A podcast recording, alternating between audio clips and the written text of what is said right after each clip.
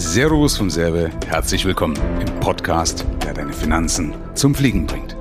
Kennst du solche Situationen, wo du Ja sagen musst oder musstest, obwohl du eigentlich Nein sagen möchtest? Also wo du irgendwelche faulen Kompromisse machen musstest zu unliebsamen Kunden, zu unliebsamen Situationen, wie auch immer. Das Problem ist, dass du damit ja manipulierbar bist und aber auch Spielball. Also das Ganze hat ja gar nichts mit Freiheit und Selbstbestimmung zu tun, die wir ja normalerweise gerade als Unternehmer anstreben. Also viele wollen ja unternehmerisch tätig sein, um eben mehr Freiheit und mehr Selbstbestimmung zu haben, dass sie eben nicht nach der Pfeife von irgendjemand anderes tanzen müssen. Aber genau diese Situationen entstehen immer dann, wenn du das nicht hast, was ich Flying Money nenne. Ich erkläre das nachher auch, was ich genau darunter verstehe, aber ich will dir mal zuerst mal eine Geschichte aus meinem Leben erzählen. Bei mir war es nämlich folgende Situation, wo ich ein Spiel mitmachen musste, was ich nicht spielen wollte. Und zwar, ich habe mich ja 1995 selbstständig gemacht und es hat 15 Jahre gedauert, also ich hatte 15 Jahre lang gedacht, ich brauche eben kein Flying Money, aus einem gewissen Grad an Selbstüberschätzung heraus. Ja, das ist vielleicht normal auch als junger, dynamischer Unternehmer, weißt du, du, du gibst dir Mühe, es läuft auch gut und es ist auch lange gut gelaufen und damit kriegst du ja nicht ein Feedback, das sagst, warte mal, stopp, Michael, du solltest irgendwas machen. Das gab's bei mir nicht. Und ich hätte mir gesagt, weißt du was, wenn's mal Probleme gibt, dann löst das entweder mein zukünftiges Ich, also wenn ich es jetzt nicht lösen kann, aber sag mal, wenn mal irgendwas Größeres kommt, wovor mich viele Leute mal gewarnt haben und gesagt, Michael, halt mal manchmal den Ball flach, dann haben wir gesagt, na komm, brauche ich nicht. Mein Einkommen steigt ja immer weiter. Also kann ich doch die Probleme später mit steigenden Einkommen lösen. Also ich löse das mit meinem zukünftigen Ich, der zukünftige Michael Serve löst das dann mit dem Einkommen, was er später ja mehr hat. So, das heißt, ich habe alles das oder fast alles, was ich verdient hatte, wieder reinvestiert in meine Firma aber auch in mich, muss man auch ehrlicherweise sagen. Ich habe schöne Autos gefahren, unter anderem eben ein Porsche 911. Also habe ich das alles ja für mich, für mein Leben ja äh, reinvestiert. Und ich habe mich auch auf meinen Steuerberater verlassen. Der hat mir ja auch keinen Warnschuss gegeben. Der hat mir auch immer gesagt, ist alles gut, Michael.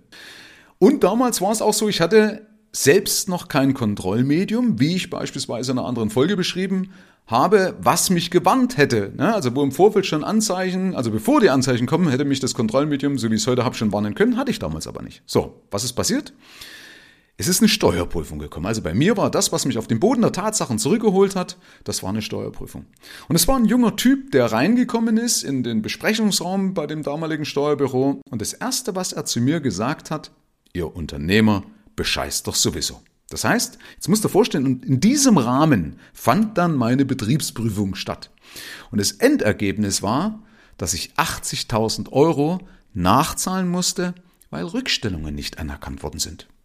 Mein Steuerberater hat dann nur gesagt, ja, hätte auch gut gehen können. Und wir sind leider nicht in der komfortablen Situation als kleine Unternehmer wie große Firmen, wie zum Beispiel diese Warburg Bank. Kennst du vielleicht ne, diesen Cum-Ex-Skandal mit Olaf Scholz, wo er einfach mal so ein paar Millionen durchgewunken hat. Das interessiert halt leider bei uns Kleinen nicht. Ja, wir Kleinen, wir müssen dieses Spiel mitmachen bei den Großen. Ja, ich will jetzt hier nicht jammern, äh, aber es ist halt, manchmal könnte es einen schon, Entschuldigung, ankotzen, ja. So. Und der Punkt war noch, ich konnte auch nicht klagen dagegen. Ich konnte mich nicht wehren gegen diese ganze Misere, weil ich die Kohle nicht hatte. Also wenn du klagen willst, dann musst du halt erstmal Kohle ins Feld werfen. Und wenn du keine Kohle hast, dann musst du erst recht das Spiel mitmachen. Und das Problem ist nämlich, Du hast bei einer Betriebsprüfung, ist immer so ein bisschen wie ein türkischer Jahrmarkt, dann hast du nämlich auch Zugeständnisse. Und diese Zugeständnisse wären aber dann weg gewesen. Und in Summe hätte ich dann, wenn ich jetzt geklagt hätte, erstmal 100.000, über 100.000 Euro zahlen müssen. Und vielleicht weißt du das auch, die Mühlen der Justiz, die malen bekanntlich ja sehr langsam. Das heißt, erstmal hätte ich die 100.000 Euro zahlen müssen, also 20.000 Euro mehr als so im Raum gestanden war. Und das zweite ist, ich weiß doch gar nicht, ob ich jemals Recht gekriegt hätte und was weiß ich, wie viele Jahre das sich hingezogen hätte keine Ahnung, ob ich sie jemals überlebt hätte. So, das heißt, ich war absolut in der Hand vom Staat. Ich war absolut in der Hand von einem jungen Typen, der noch nie ein unternehmerisches Risiko tragen musste. So, das war natürlich so eine Initialzündung, wo ich gesagt habe, nee, Michael, kannst du nicht so weitermachen, es muss was Neues passieren, es muss was anderes werden. Und daraus ist dann mein heutiges System entstanden, was dafür sorgt, dass du kontrolliert genug Reserven aufbaust. Also, dass du es nicht dem Zufall überlässt, sondern dass du kontrolliert genug Reserven aufbaust. Und das ist ja das, was ich Flying Money nenne. Und das Interessante ist, ich konnte seitdem gar nicht verhindern, dass mein Kontostand stark gewachsen ist und dass sich dadurch logischerweise mein Spielraum vergrößert hat. Weißt du, wenn du viel mehr Geld hast, dann, ich sag mal, wenn irgendwas schief geht, das merkst du gar nicht, ja. Und du hast natürlich immer Geld auch, mal anzugreifen. Wenn du eine tolle Idee hast, weißt du, dann hockst du nicht auf der tollen Idee und musst den Chancen hinterher trauern, die du verpasst hast, sondern nee, ich konnte die Chancen einfach nutzen. Und deswegen möchte ich auch noch mal kurz erklären, was verstehe ich denn eigentlich unter Flying Money? Das hat nämlich bei mir drei Bedeutungen.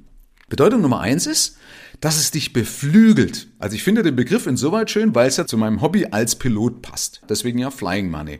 Aber es beflügelt dich eben auch. Vielleicht kennst du den Schauspieler Humphrey Bogart. Und Humphrey Bogart ist bekannt geworden zum Beispiel durch den Kultfilm Casablanca, ist übrigens auch gekürt worden zum größten männlichen amerikanischen Filmstar aller Zeiten. Und der trug 1920 immer einen 100-Dollar-Schein mit sich herum. Natürlich waren damals 1920 100 Dollar mehr wert als heute, aber der hatte den symbolischen Charakter, dass er ihn immer daran erinnert in der Geldbörse, dass er keine dummen Rollen annehmen muss. So wie ich also eingangs gesagt habe, es symbolisiert also, dass du die Freiheit hast, Nein zu sagen zu dem, was du nicht willst. Und wie gesagt, viele Unternehmer müssen leider, weißt du, die sind fleißig, die, die machen alles, aber müssen trotzdem oft genug Ja zu einer Situation sagen, obwohl sie eigentlich Nein sagen wollen, können sie aber nicht, weil sie die Kohle nicht haben. Und dann müssen sie, wie gesagt, ein Spiel mitmachen oder mitspielen, was sie gar nicht spielen wollen.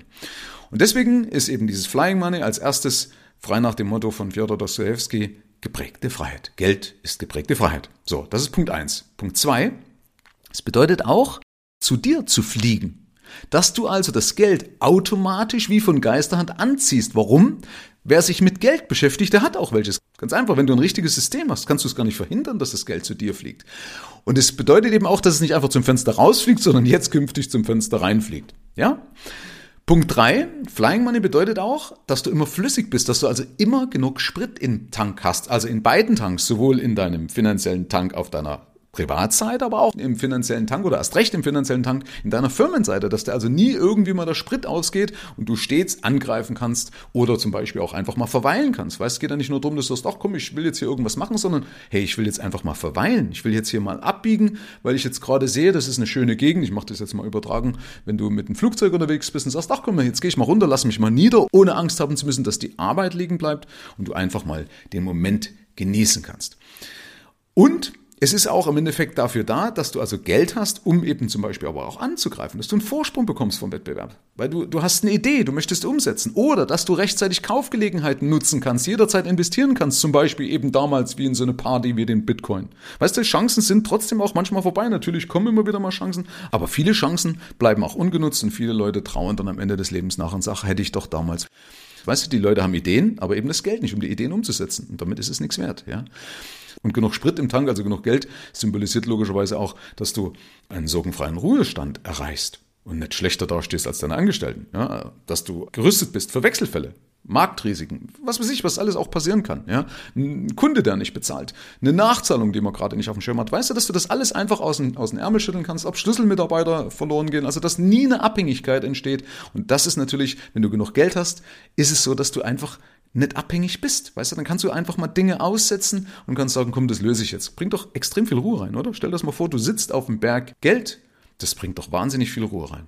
Und genau das wünsche ich dir. Also, deswegen guten Flug. Bis zur nächsten Folge. Dein Michael.